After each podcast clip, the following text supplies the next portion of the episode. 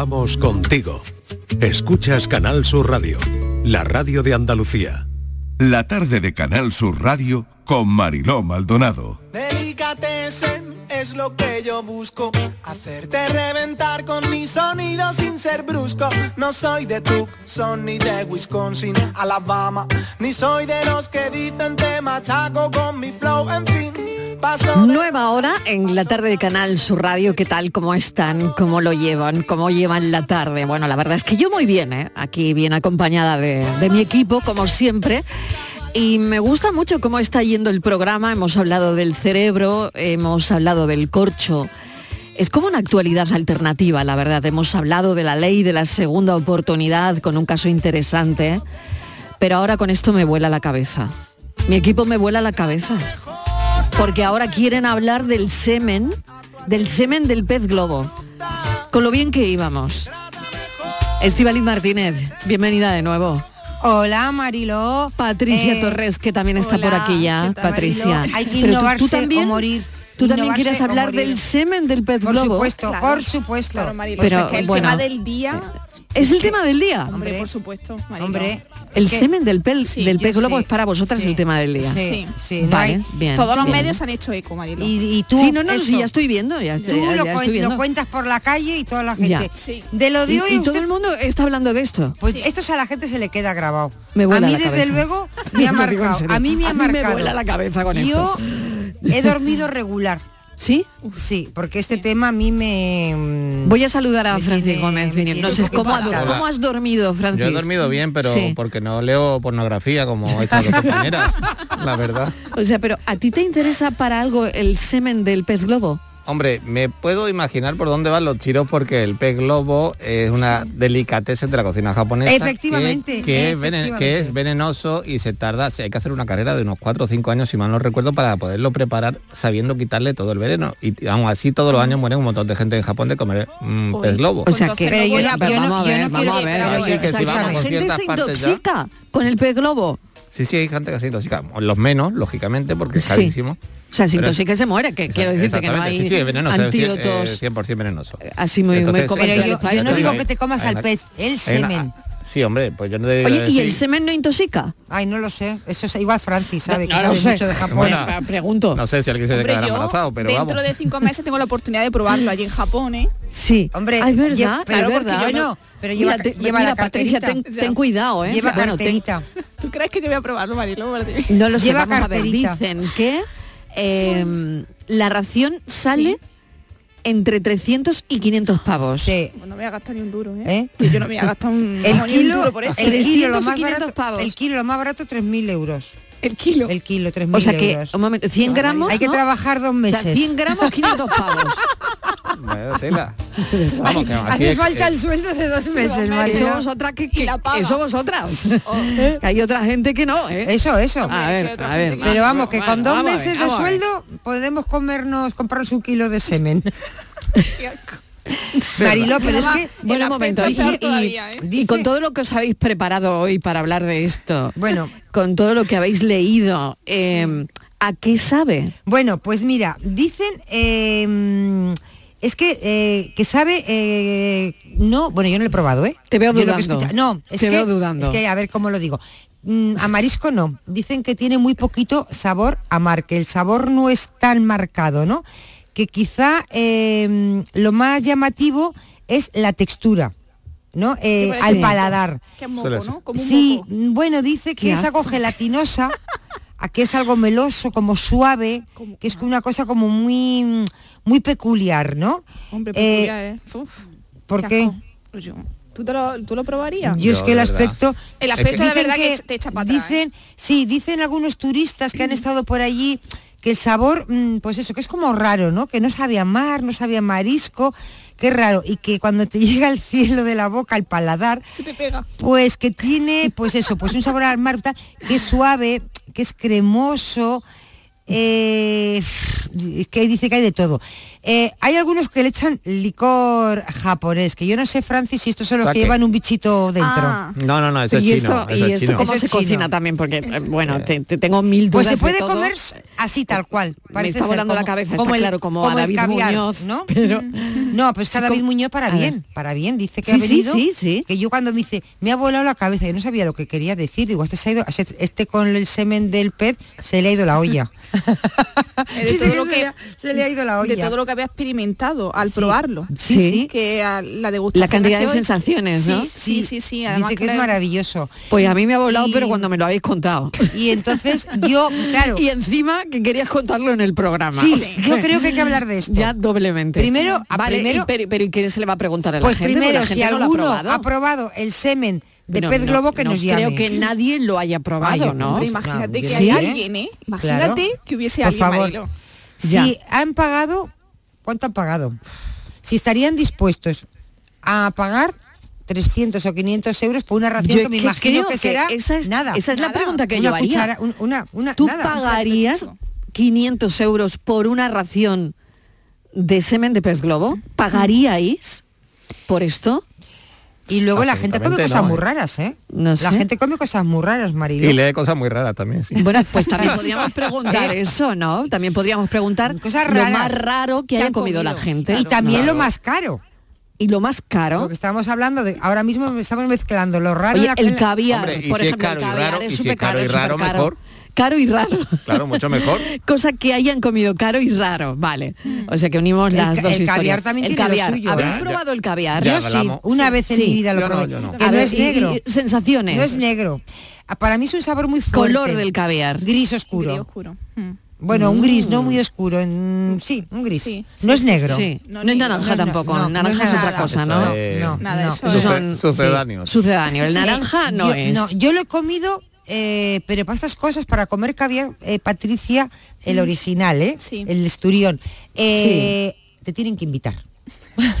Porque es A muy ver, caro. Yo no sé Eh, cuánto vale, cuesta el eh, no sé, Igual aquí se te- ¿cuánto puede hay uno en un centro comercial que vale 250 euros una latita pequeña. Por eso. Y otro que estoy viendo de 2.680 euros. Sí, es súper caro. Mm. Para el desayuno. Madre mía. Es decir, que el negro, el Ah, un momento, no, un momento, no, que hay eso- otro, eso- que hay otro, que hay otro. ¿Hay otro más? Otro, sí, sí.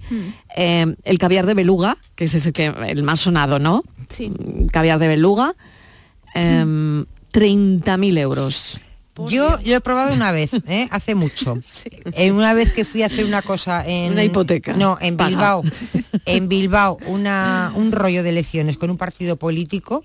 Y Madre mía, Y, gana- y madre ganaron. mía. Y ganaron y eh, nos dieron a probar. Pues ya falta que- Había falta caviar. que digas- No, no voy a decir que más. más datos, Ni ya. en el hotel Mejor ni nada. no, Yo era muy no. jovencita y nos dieron caviar.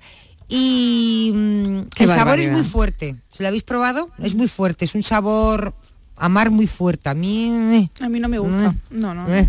Un Pero había, exótico. había algunos, había ¿Verdad? algunos que se lo querían comer con cuchara sopera. Ay, yo a tanto ya no sé. O sea que esto ya es como una horterada, ¿no? Bueno, Comerte te- el caviar con una cuchara imaginas- El, sopera. el Claro. endomismo, el ¿No? endomismo. Claro, Bueno, dice. En fin. Y el, y el semen este de pez globo, yo no sé ¿Cómo se come? se llama ¿Con siraco. cuchara, con tenedor? ¿Eh? Se llama siraco, porque es que semen ahí siroco, parece una- un siroco Es va a dar. siraco. Ese es el nombre que le han puesto. Le han puesto así. Eh, le han puesto de nombre, le han bautizado. Siraco. Pero realmente si le usted pide Siraco, que sepa que se está comiendo semen de pez globo. Vale. Que lo Claro, sepan. Claro, Bueno, claro. a ver si se van a a- creer que están de- a ver si se creen este que están tomando. Mariló un Ya. soufflé de de no sé qué, de, de- Sí, sí, porque luego No, otra cosa no. es cómo se cocina, si se pone a la plancha, si esto tiene una textura determinada y se puede poner a la plancha o no, porque claro, ¿cómo se cocina el semen de pez Pues globo? dice que de muchas maneras que se puede Ya. En salsa. sal- sí, En sopa también. sí, en el sushi. Rebozado también. Pero yo he oído palioli. Yo he escuchado que lo mejor es probarlo tal cual, así, tal cual. Yo, por Natural, favor, ¿no? sin Uf. meteros en internet, Sí. a ver la foto. La- Bueno, que queremos la recetas raras de cosas hoy, La- ¿no? Visualmente, que habéis hecho, que visualmente habéis... no es Ya. atractivo. No es como un pastel que no, te yo lo he visto parece ojos. casi un cerebro o algo así, Sí, ¿no? exacto, no, es, no nada atractivo, no, ¿no? es nada atractivo. Sí, parecen sesos de algo, ¿no? sí, es verdad, esa es la- Bueno, Igual es la foto. Son- es semen, es semen Es del pez Ya, bueno. Pues nada. Todo es, pues todo es cuestión de probarlo, Tengo aquí a. Francis que le está volando también la cabeza por mí. Francis, ¿a ti no te gustaría probar? A ver. Eh, yo no, yo lo de la pornografía con animales no me gusta. de verdad, No, eh. ¿Por qué? O sea, que tú eres de los que te echas para atrás. No, porque me tengo que echar para adelante en algo que no quiero. Claro. Por- porque Pero por- quieras, para no probarlo, para, pro- para saber, para saber si... Mm, es verdad, probaré mañana la heroína porque dicen que... No, que no, no es comparable, no, no, no, es no, no, no. comparable, porque eso es malo, sabemos que es malo, Bueno, pero esto yo, no ya, sabe, esto no. yo ya os he dicho que el pez globo eh, causa montones de muertes al año y eso que hay que estudiar una carrera no de cuatro o cinco años No. en Japón para saber quitar el veneno. Pero lo que se come- Por lo tanto, no te arriesgarías escúchame, para lo que nada. se comercializa, Lo que se comercializa... Eso es no mismo, eso es no mismo. es- es- está muy controlado, y Oye, además ¿y en cómo- Japón. y cómo sí, sí, por eso, sacarán- por eso se muere todo el año. ¿Cómo no, sacarán? Pues será porque se venden, porque lo venden de otra manera, porque Atención, No, no, tiene- hay que- pregunta. hay que tener una hay que tener una licencia especial para vender el pez globo en Japón. Por ejemplo, ¿cómo sacaran el semen del pez? Pues es Esa una duda, vejiga, es una vejiguita como en, cual- en lo- el resto de animales, lo mismo que Una sacan las huevas con- de claro. los esturiones y todo, es una vejiguita que lo contiene todo. Qué bueno. Bueno, pues ya está, pues ya lo tenemos casi todo solucionado y vamos, a vamos, la vamos, vamos. vamos al enigma. Bueno, esto me Venga. recuerda bastante a aquel café de la que comía la civeta y tal y como lo digería y lo expulsaba por los esfínteres, era carísimo tomarlo. Claro, claro, es verdad, es verdad. También hablamos de eso en una ocasión, pero bueno, a ver, a ver qué cuentan los oyentes de lo más raro que hayan probado o hayan tomado em, en ese sentido, ¿no? En el sentido culinario. Venga, vamos. Bueno, pues os voy a plantear la- el enigma de hoy que dice así. Soy huésped aborrecible y nadie quiere tenerme, mas no se acuerdan de mí sino cuando ya me tienen. ¡Ay, los piojos! Qué cortito ha sido hoy, ¿no? Qué cortito. También puede ser los langostinos. Lo primero que se me ha ocurrido, Vamos, los repetimos.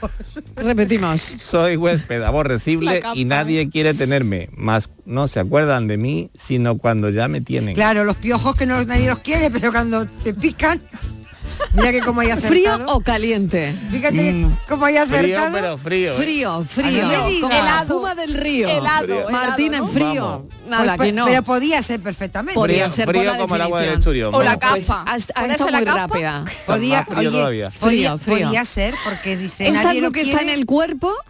Eh, Como el semen del pez globo en el pez globo. Pues solo diré que tiene que ver con nuestro tema de café. Tiene que ver con el tema del café. Ojo que Una tiene que ver con el tema del Las café. lombrices. Tiene que ver con el tema del café. Bueno, este está muy bien. La. Las cuatro y cuarto Ah, el pasadas. estreñimiento. Ah, no, ya. Sigue pensando, Martínez, sigue pensando. Venga, hasta ahora. Hasta ahora. La paranoia de la tarde. En abril, Sol 1000. Aprovecha el cambio de hora con Social Energy y disfruta más horas de sol, más ahorro. Aprovecha las subvenciones disponibles para ahorrar hasta el 90% en tu factura con tus paneles solares gracias a nuestras baterías. Primeras marcas con hasta 25 años de garantía. Estudio gratuito en el 955 44 11 11 y socialenergy.es. La revolución solar es Social Energy. Gran gala homenaje al guitarrista Manolo Sanlúcar este 25 de abril, organizada por el Instituto Andaluz del Flamenco en el Teatro Villamarta de Jerez de la Frontera. Manolo Sanlúcar, genio e icono de la guitarra, a través del cante, toque y baile de Eva Yerbabuena, Pasión Vega, La Macanita, Cristina Hoyos, Rafael Riqueni y Farruquito, entre otros. Entradas ya a la venta en teatrovillamarta.es. Si desde la 11 contáramos los deseos que han hecho realidad todos los premiados por nuestras loterías en 2022 sería algo incalculable. Por porque- un momentito, no. Serían concretamente más de 1.371 millones de euros. Ya, pero así sería más metafórico. que sí, que sí, pero con metáforas no das, por ejemplo, la vuelta al mundo y colaboras con una gran labor social. Vale. En 2022, desde la 11 repartimos más de 1.371 millones de euros en premios. Millones de deseos cumplidos gracias a todos. Porque la Lotería de la 11 toca mucho y toca a muchos. A todos los que jugáis a la 11, bien jugado. Juega responsablemente y solo si eres mayor de edad. Toda Andalucía y toda tu radio van contigo, cuando quieras y donde quieras. Porque la app de Canal Sur Radio tiene todas nuestras cadenas, con todos los programas que te gustan, las emisiones en directo y tus podcasts. En casa, en el trabajo, haciendo deporte, de compras, paseando. Descárgatela. Tienes todo Canal Sur Radio, Radio Andalucía Información, Canal Fiesta, flamencoradio.com y Canal Sur Radio Música para ti. Toda Andalucía y toda tu radio van contigo. Más Andalucía. Más Canal Sur Radio. ¿Buscas un espacio diferente para celebrar tus eventos? Nuestros barcos son el lugar de celebración ideal para bodas, cumpleaños y reuniones familiares. Sorprende a tus invitados con una experiencia inolvidable con Cruceros Torre del Oro. Más información en el 954-561-692 o en crucerosensevilla.com. Bienvenidos a Sacaba. Mil metros de electrodomésticos con primeras marcas. Grupos Whirlpool, Bosch y Electrolux. Gran oferta. Microondas Whirlpool de 20 litros con grill antes 129 euros. Llévatelo ahora por solo 79 euros. Y de 25 litros y 900 vatios con grill antes 179 euros. Llévatelo ahora por solo 99 euros. Y solo hasta fin de existencia. Solo tú y Sacaba. Un híbrido. No, un eléctrico. No, un gasolina. Cariño, despierta. ¿Eh? Me estoy volviendo loco para comprar el coche. Pues vete a Kia, porque tienen todo tipo de modelos para que encuentres el que mejor se adapta a ti. Si no está en un concesionario Kia, es que no existe. Solo en la red Kia de Sevilla. Kia. Movement that inspires. Hay que ver cómo pasa el tiempo, ¿eh? La cuesta de enero, carnaval en febrero, Semana Santa, los atajos, la operación bikini en mayo, las cervecitas en verano. Aquí no sé muy bien qué pasa. ¡Bum! ¡Susto de Halloween! ¡Y feliz Navidad! ¡Y ya está! Si eres de ir rápido, eres de O2, con velocidad 5G y la mayor red de fibra. Fibra 500 megas y móvil 50 gigas con 5G por 38 euros. Infórmate en odosonline.es o en el 1551. La banda y Unión Cine Ciudad te invitan al preestreno de la película Patty y la furia de Poseidón. Siempre he querido ser una heroína. El jueves 11 de mayo en Sevilla, Málaga y Jaén. Entra en la web de la banda y participa en el concurso para conseguir cuatro entradas. ¡Mostremos nuestra gratitud! Disfruta de esta divertida peli de animación donde una ratoncita y un gato se convierten en héroes de la antigua Grecia. Recuerda, el 11 de mayo nos vemos en el cine con la banda y Unión Cine Ciudad. Somos una familia y podemos conquistar cualquier Más cosa. información en lavanda.es. La tarde de Canal Sur Radio con Mariló Maldonado.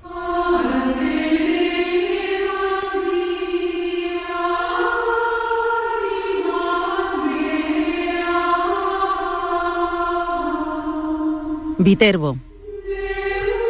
Otoño de 1607, primavera de 1608.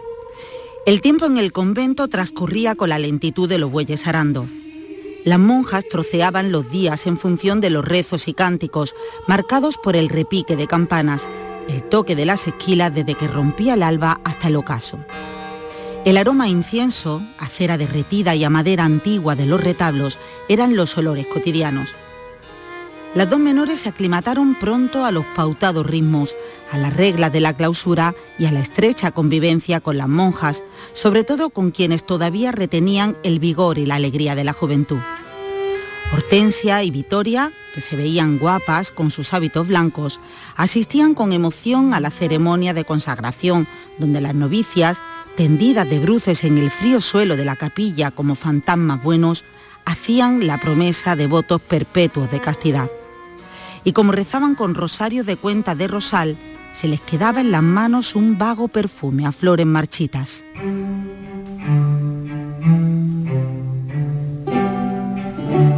Venus en el espejo de Emilio Lara, la historia de amor detrás del desnudo de la Venus del espejo, porque parece que Velázquez se soltó la melena en Italia.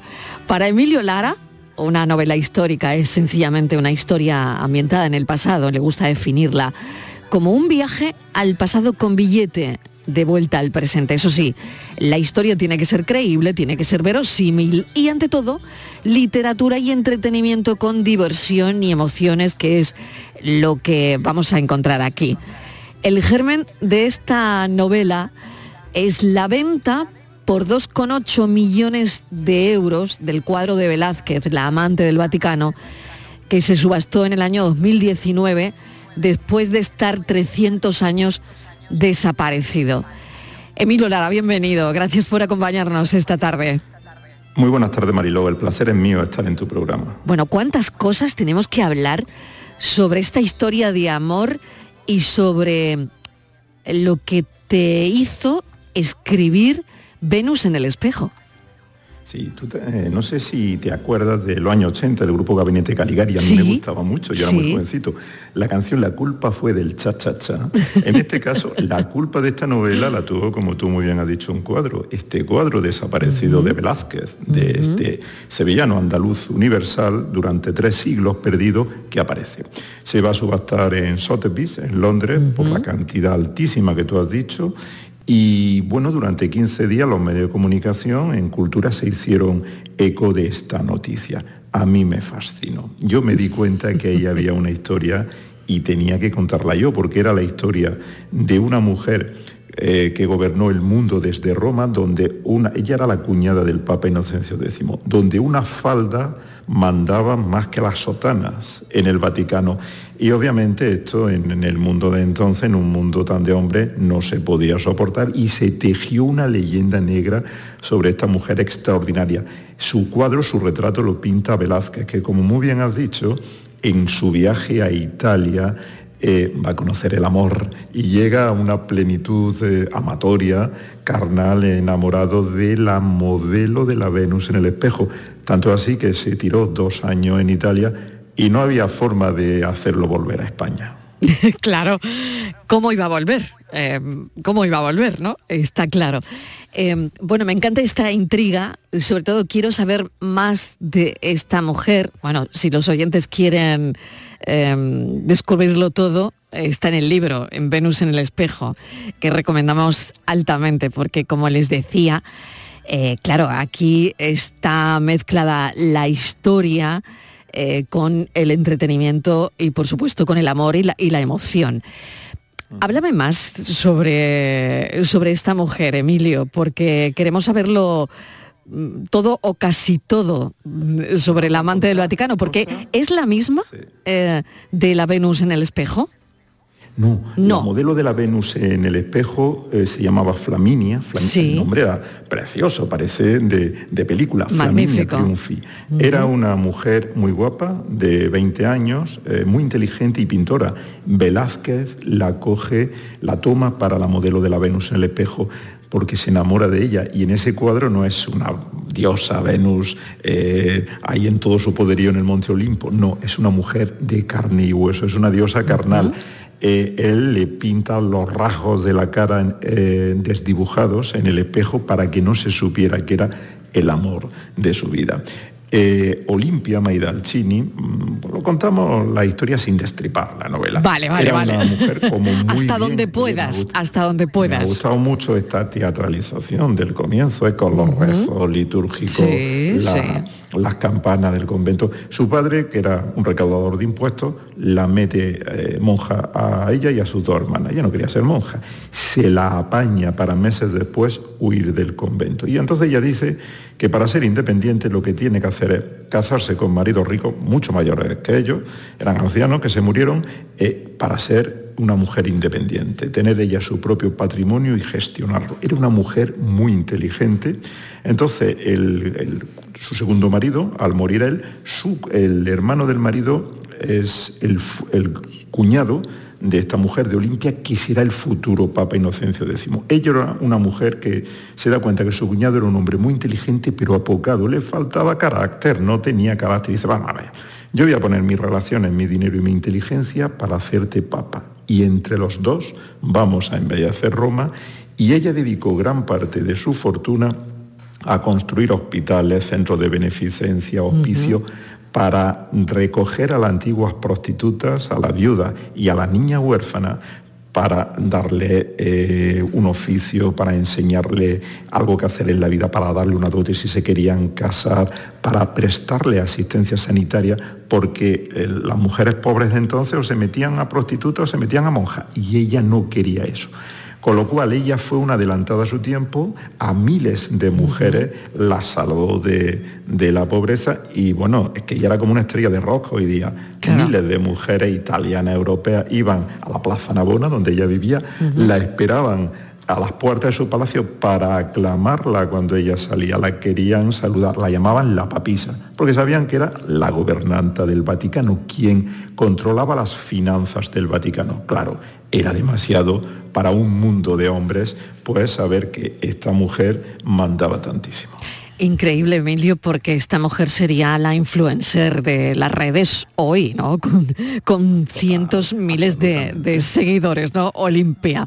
Eh, has escrito una, una novela de, de mujeres ambiciosas, de mujeres decididas, eh, de mujeres donde pues la inteligencia prima por encima de todo, ¿no? Sí, efectivamente he escrito una novela de mujeres que no para mujeres. Es decir, ¿eh? para mujeres, para hombres, pero con una psicología que las mujeres van a entender muy bien, que son las grandes lectoras y las que luego... eh, al final un- el libro funciona con el boca a boca y cuando sobre todo una mujer que le ha emocionado un libro le dice a su amigo o a su amiga, oye, tienes que leerte esto porque esta mujer no utilizaba o limpia los estereotipos que se presupone a las mujeres para obtener su objetivo, es decir, el sexo, la cama, la manipulación. No, no, no, no, no. Ella hacía lo mismo que el hombre, no se, no se escondía. La inteligencia, las relaciones sociales, el sentido del humor, el sentido de la sociabilidad. Y claro, es que esto era demasiado. Hoy día incluso sigue siendo demasiado. Hace, en el siglo XVII, hace 400 años, ella fue una auténtica innovadora. Los eh, embajadores, los diplomáticos, los gobernantes de toda Europa iban a pedirle a ella audiencia antes que al Papa, porque sabían que ella era la que realmente le influía a Inocencio X. Inocencio X que será el otro gran retrato que pintará Velázquez en Roma. Este es el Papa que cuando vio su cuadro dijo Tropovero, el retrato Velázquez, demasiado real. Porque Velázquez más que un hombre de iglesia había sacado en la radiografía de un hombre de Estado, de la psicología.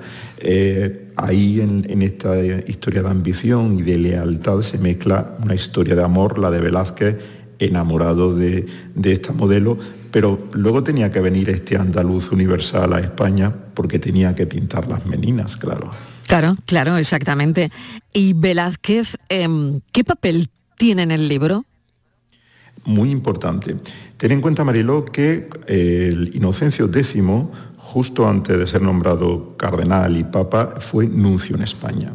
Él hizo gran amistad con el rey Felipe IV, el rey planeta, ¿eh? el que aparece así nombrado en las novelas del capitán a la triste, y hizo también amistad con Velázquez.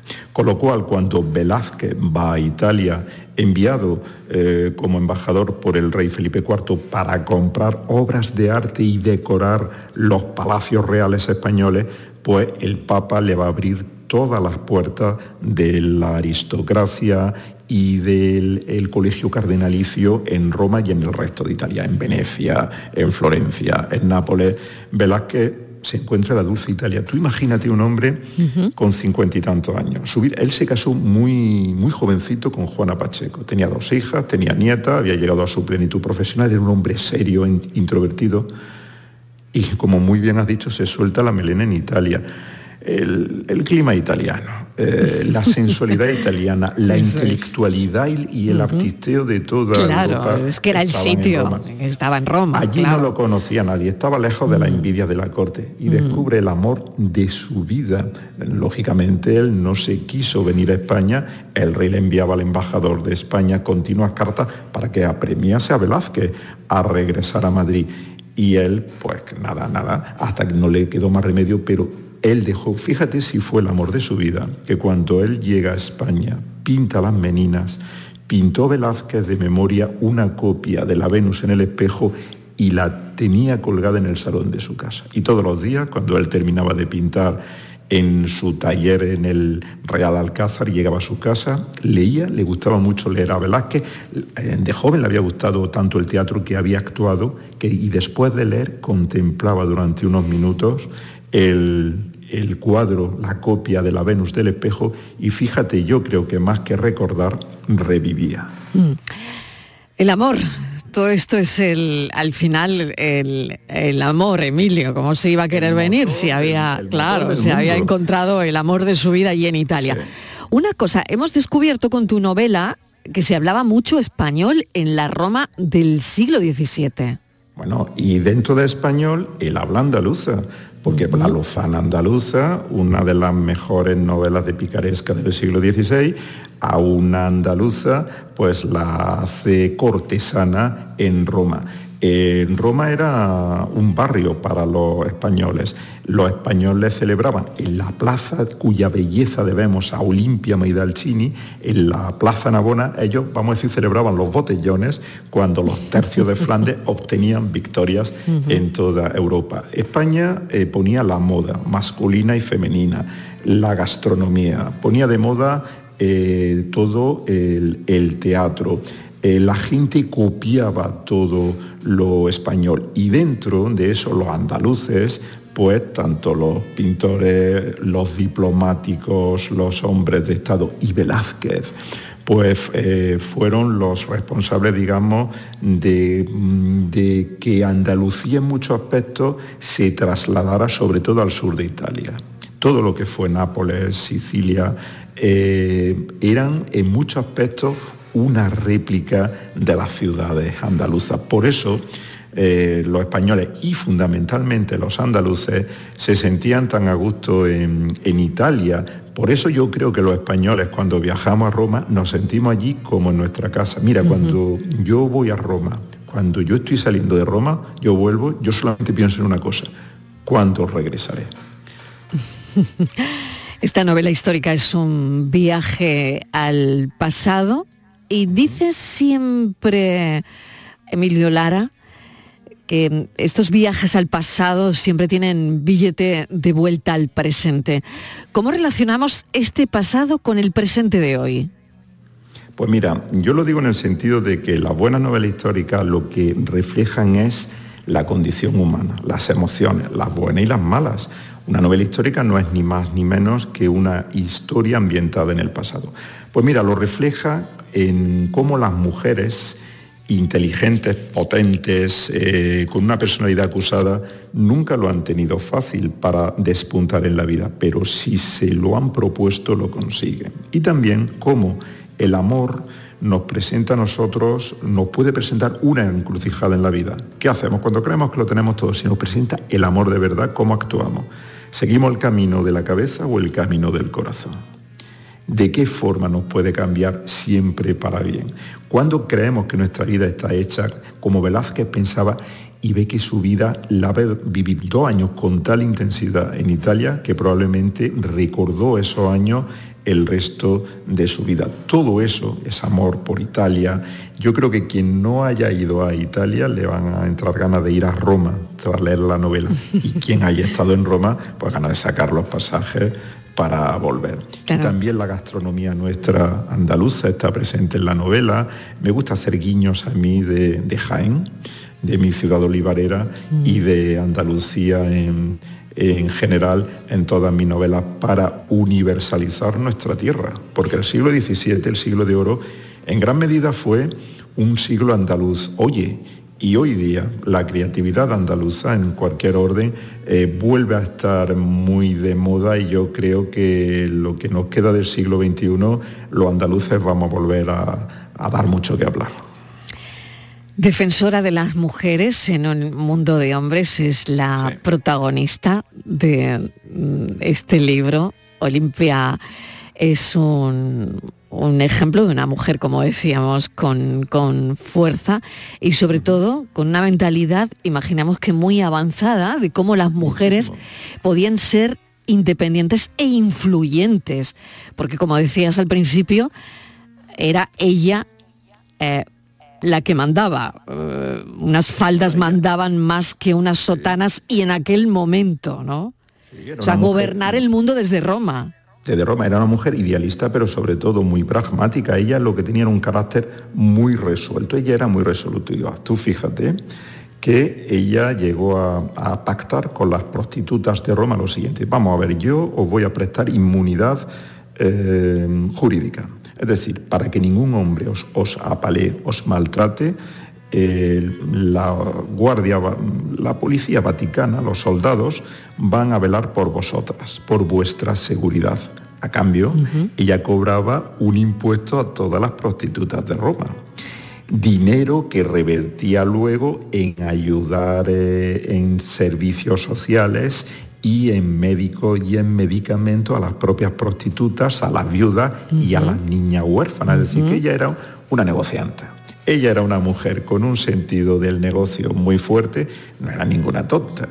Ella era una mujer que se hace rica, que sabe emplear su dinero, que no malgasta su dinero, porque mm, si ella embelleció la mm, mayor parte de la Roma que conocemos nosotros, entre ella y su cuñado el Papa, crean esa Roma por medio del arte. Y luego también salvó a miles de mujeres de aquel momento. A mí me pareció una historia tan fascinante, una leyenda negra Lo es, lo es. tan injusta sobre esta mujer y sobre todo, tú fíjate que a mí me costó trabajo al principio meterme en la cabeza como una técnica de la brelata. Coger una brelata, abrirle, abrirle a Velázquez el cráneo y hacerle el tercer grado de un policía, ponerle el flexo a ver qué hay ahí dentro. Porque Velázquez es tan monstruo, como decimos los andaluces, un fenómeno, un genio tal que, mm, oye, echaba para atrás. Y yo quise eh, que el hombre estuviese por encima del personaje. Yo quería saber o indagar o intuir eh, cómo era el Velázquez, más que Velázquez, Diego, el pintor, el hombre, el que se enamora, el que encuentra una enorme sensualidad en el país y en Flaminia, esos diálogos entre dos eh, enamorados y esos viajes que hacían ellos por Roma, por Venecia. Entonces, pues trasladar esta historia de amor a esta novela de ambiciones, de lealtad, donde España todavía era ya el poder declinante, pero todavía era la potencia mundial eh, en todos los órdenes y donde la cultura española, gran parte de ella andaluza, pues bueno, estaba tan de moda que la gente lo que hacía era copiar cómo vestíamos, eh, lo que comíamos, eh, cuál era el teatro que nosotros veíamos y también cuál era la poesía que se escribía en España. Es una época tan fascinante y sobre todo esta mujer que no se había escrito nada sobre ella, sino para injuriarla, para vituperarla, oye, que yo dije que tenía yo que escribir su historia, una novela, y quería hacerlo a pronto. Por eso, cuando el cuadro fue vendido a un comprador anónimo, no sabemos quién compró este retrato, digamos que para los medios de comunicación terminaba la historia, para mí comenzaba. Qué duda cabe. Pues es una historia que hoy recomendamos altamente en el programa Venus en el espejo y eh, contarles que Emilio Lara es doctor en antropología, profesor de geografía e historia, eh, que ha publicado ya varios libros de historia, decenas de artículos en revistas universitarias, en centros de investigación, tanto en Italia, en Francia, aquí en nuestro país, y que le agradecemos enormemente que hoy nos haya presentado su libro. Mucha suerte, Emilio, y muchísimas gracias. Muchísimas gracias a ti, Mariló. Ha sido un placer estar contigo y en tu programa. Un abrazo. Un abrazo. Adiós.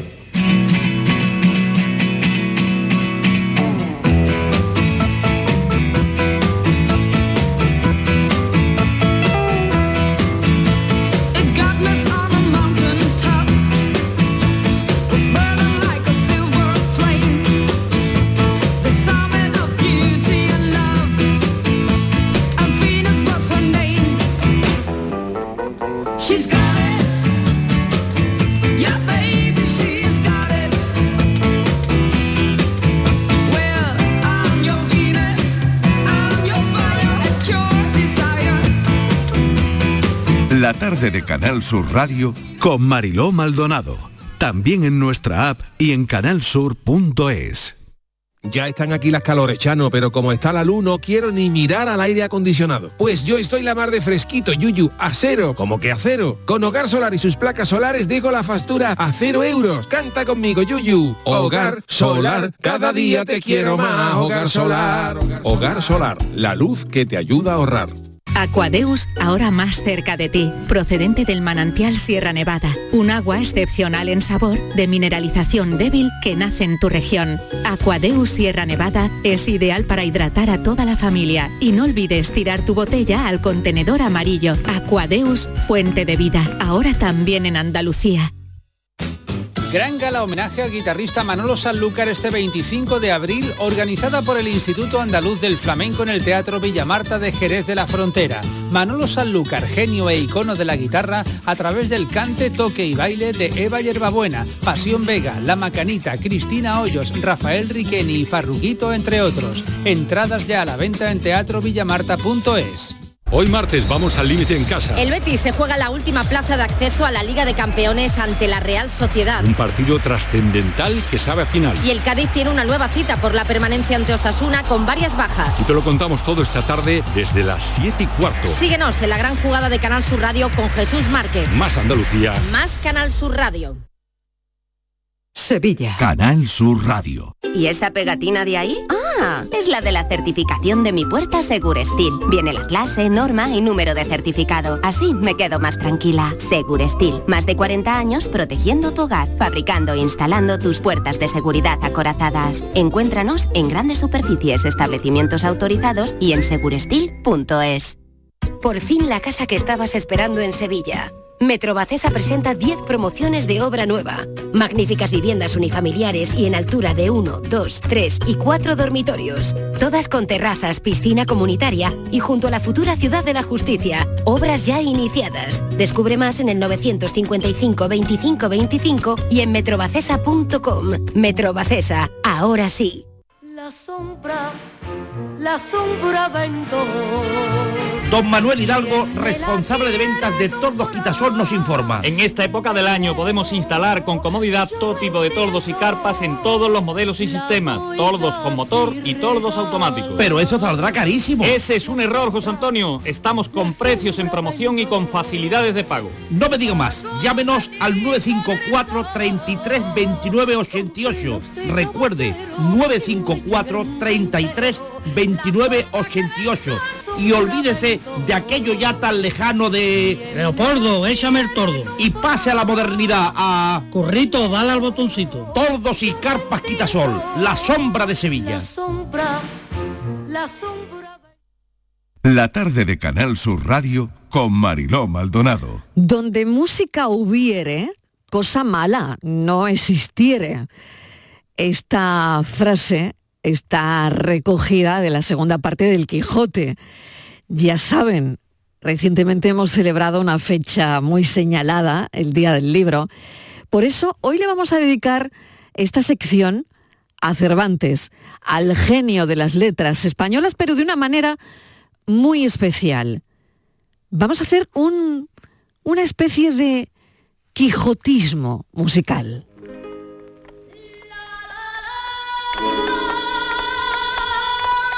Y el maestro de ceremonias va a ser Luis García Gil. Bienvenido, Luis. Buenas tardes, Mariló. Pues, muy, pues ¿Qué sí, muy tal? cervantinos y muy quijotescos estamos. Hombre, claro que sí, porque imagínate, eh, esta mañana he estado leyendo que si quizás eh, Cervantes no hubiese mm, sido escritor, quién sabe si se hubiese dedicado a la música, porque la música le encantaba. Seguro, seguramente, bueno, lo, lo trovadoresco, ¿no? Hubiese sido un, un gran, un gran trovador. Como además los trovadores son, en cierta manera, caballeros andantes e itinerantes que van de aldea en aldea llevando su canto. Así que sí, podemos imaginar a, a Cervantes en esa tesitura. Cervantes y Music, hoy con una selección elegida por Luis García Gil. La tierra de, la tierra de...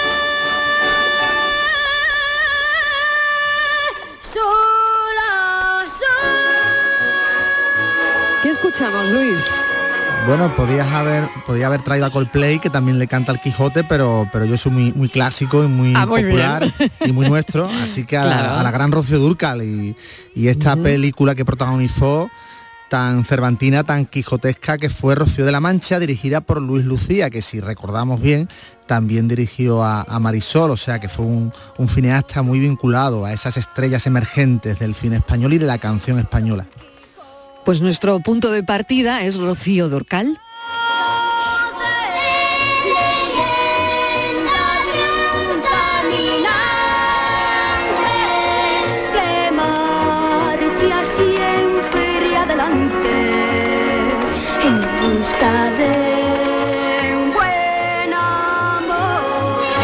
Rocío de la Mancha. Pero escuchen esto otro.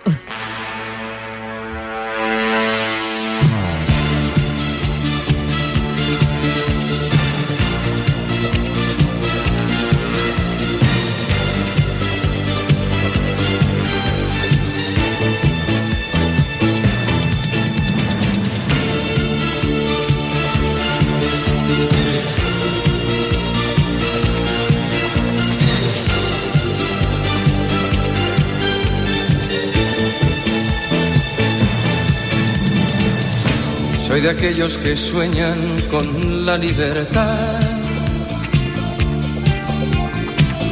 Capitán de un velero que no tiene mar. Soy de aquellos que viven buscando un lugar. Soy Quijote de un tiempo que no tiene edad.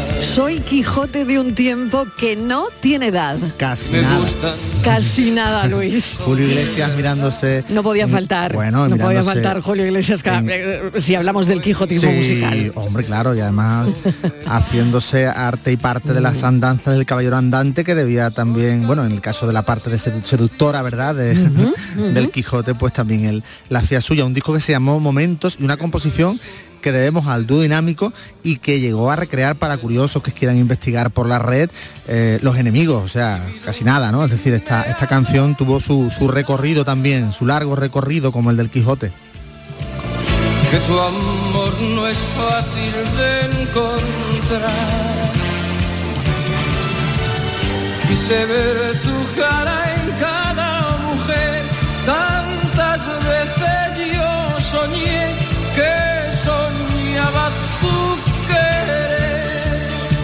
¿Y mi Dulcinea dónde estará? Que se lo preguntaba Julio Iglesias en este Quijote. Vamos con la siguiente, escuchen.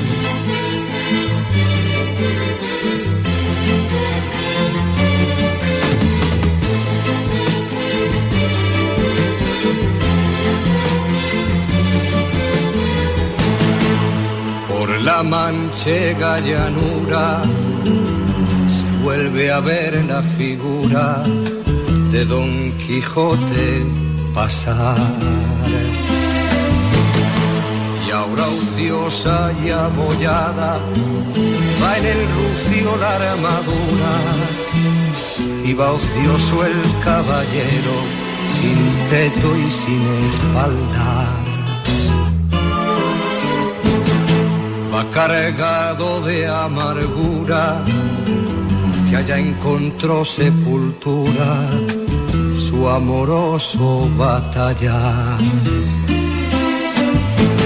Va cargado de amargura, que allá quedó su ventura en la playa de Barcino frente al mar.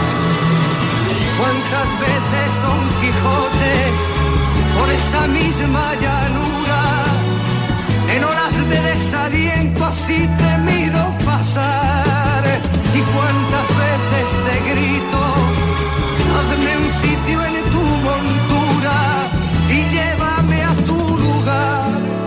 Eran los años 70, si no me equivoco, Luis. Sí, el traje del Quijote la verdad es que le queda mucho mejor a Joan Manuel Serrat que a Julio Iglesias, todo se ha dicho. Sí, yo, también estoy con, eh, contigo en eso.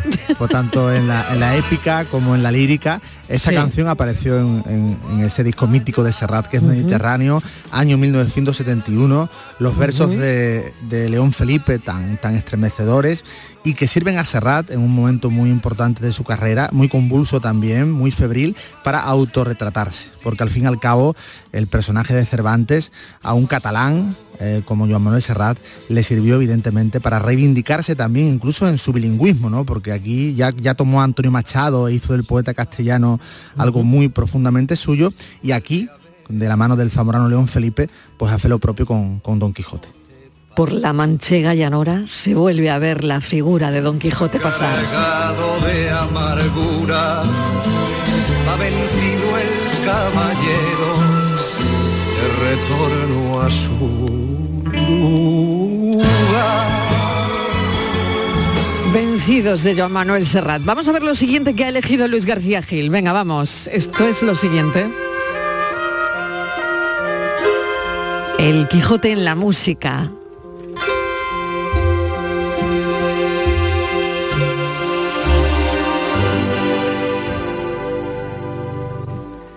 En un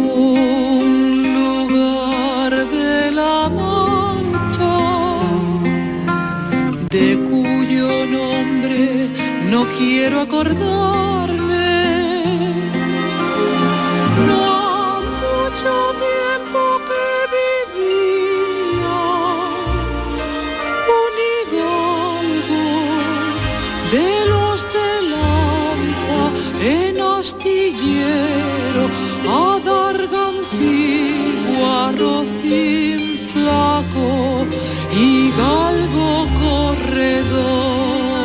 esto con una serie de televisión animada, Luis? Sí, que me lleva a mi infancia porque yo tenía cinco añitos por aquel, por aquel entonces. Y aquí la que canta es una curiosidad. Nos gusta cruzar, cruzar artistas. Es Mercedes Balimaña, que precisamente estuvo con, con Julio Iglesias en Eurovisión cuando este defendía el Wonderline. O sea que, que todo va un poquito hilado. Y Mercedes Balimaña, la verdad es que es un personaje curioso, que formó parte de, de aquel trío La La La, pero también intentó una carrera en solitario. Y aquí la verdad es que demuestra un gran poderío vocal y bueno, es otra de esas canciones quijotescas que te he traído.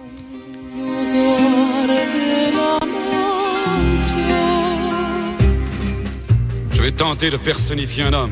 Venez, suivez le cheminement de mon imagination et vous le verrez. Son nom? Alonso Quijana. Il conçoit le plus étrange projet jamais imaginé.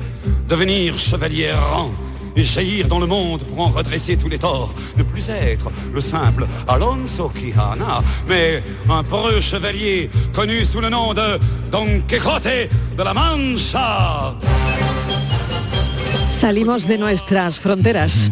De la Mancha, ¿no? Bueno, se- como diría el, el belga y, y genial Jacques Brel, que fíjate, eh, Brel se retira de la música, eh, tiene la dignidad tremenda en su máximo apogeo artístico de decir eh, que se va, que se va de los escenarios, pero va a hacer una excepción y la excepción va a ser eh, pues interpretar ese musical que sentía como propio, que es El Hombre de la Mancha, un musical por todos conocido, hay versiones cinematográficas, versiones teatrales, pero muy pocos eh, supieron darle el empuje, el- lo, apasiona- lo apasionado, toda esa fuerza, esa expresividad y ese torrencial que tenía Brel en el escenario, el autor de Nemiki Tepa, no lo olvidemos.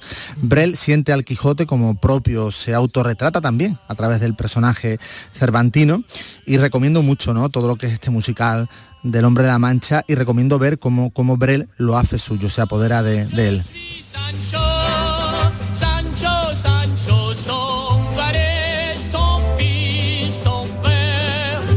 Qué maravilla, estamos llegando al final de este recorrido.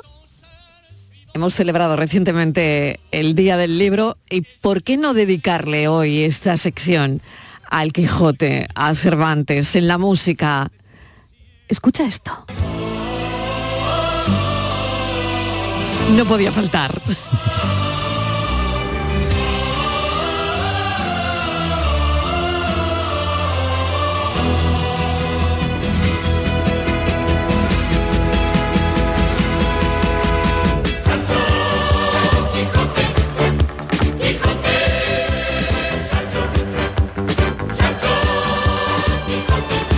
Esto a mí me lleva, ¿eh? me lleva a, a la tele, ¿no? lleva, me lleva a la lleva. tele, a, a sentarte delante de la tele eh, los sábados, si no me equivoco, creo que, era- eh, que eran los sábados, Sí, ¿no? sí. Eh, y, al- Exacto. y al a los grupos infantiles de la época, Sí, en este caso, exacto. Botones, es el grupo infantil. Anda, que no no sabes quién, quién hizo esta canción.